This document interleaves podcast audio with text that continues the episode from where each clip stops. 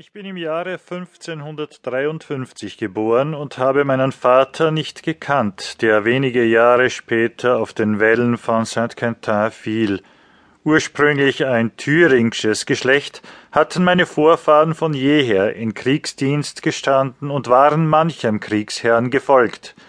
Mein Vater hatte sich besonders den Herzog Ulrich von Wirtemberg verpflichtet, der ihm für treu geleistete Dienste ein Amt in seiner Grafschaft Mümpelgard anvertraute und eine Heirat mit einem Fräulein von Bern vermittelte, deren Ahn einst sein Gastfreund gewesen war, als Ulrich sich landesflüchtig in der Schweiz umtrieb.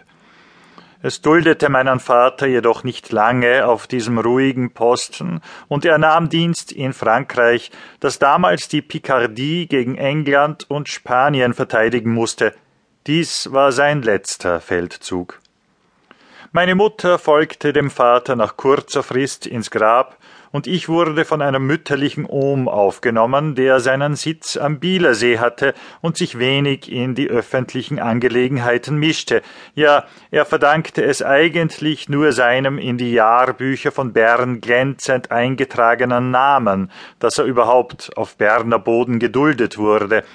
Er gab sich nämlich von Jugend auf viel mit Bibelerklärung ab, wie es in jener Zeit religiöser Erschütterung nichts Ungewöhnliches war, aber er hatte, und das war das Ungewöhnliche, aus manchen Stellen des heiligen Buches, besonders aus der Offenbarung Johannis, die Überzeugung geschöpft, dass es mit der Welt zu Ende gehe und dass es deshalb nicht rätlich und ein eitles Werk sei, am Vorabend dieser durchgreifenden Krise eine neue Kirche zu gründen, weswegen er sich des ihm zuständigen Sitzes im Münster zu Bern beharrlich und grundsätzlich entschlug.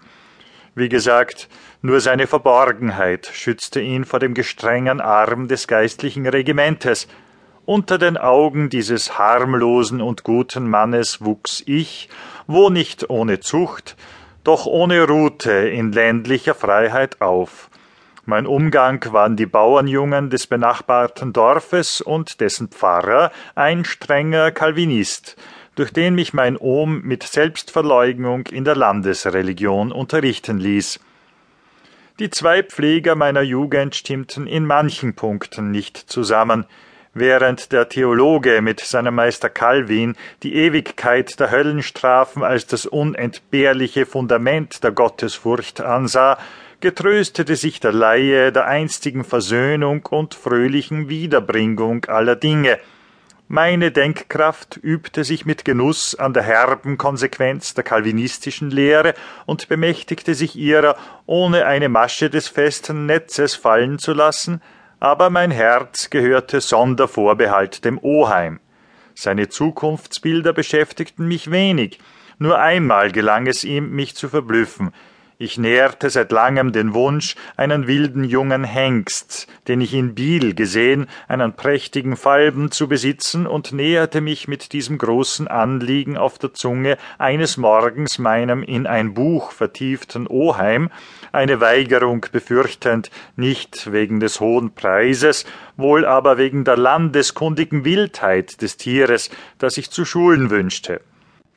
Kaum hatte ich den Mund geöffnet, als er aufblickend mich plötzlich scharf ins Auge fasste und mich feierlich anredete Weißt du, Hans, was das fahle Pferd bedeutet, auf dem der Tod sitzt? Ich verstummte vor Erstaunen über Gabe meines Oheims, aber ein Blick in das vor ihm aufgeschlagene Buch belehrte mich, dass er nicht von meinem Falben, sondern von einem der vier apokalyptischen Reiter sprach. Der gelehrte Pfarrer unterwies mich zugleich in der Mathematik und sogar in den Anfängen der Kriegswissenschaft, soweit sie sich aus den bekannten Handbüchern schöpfen lässt, denn er war in seiner Jugend als Student in Genf mit auf die Welle und ins Feld gezogen.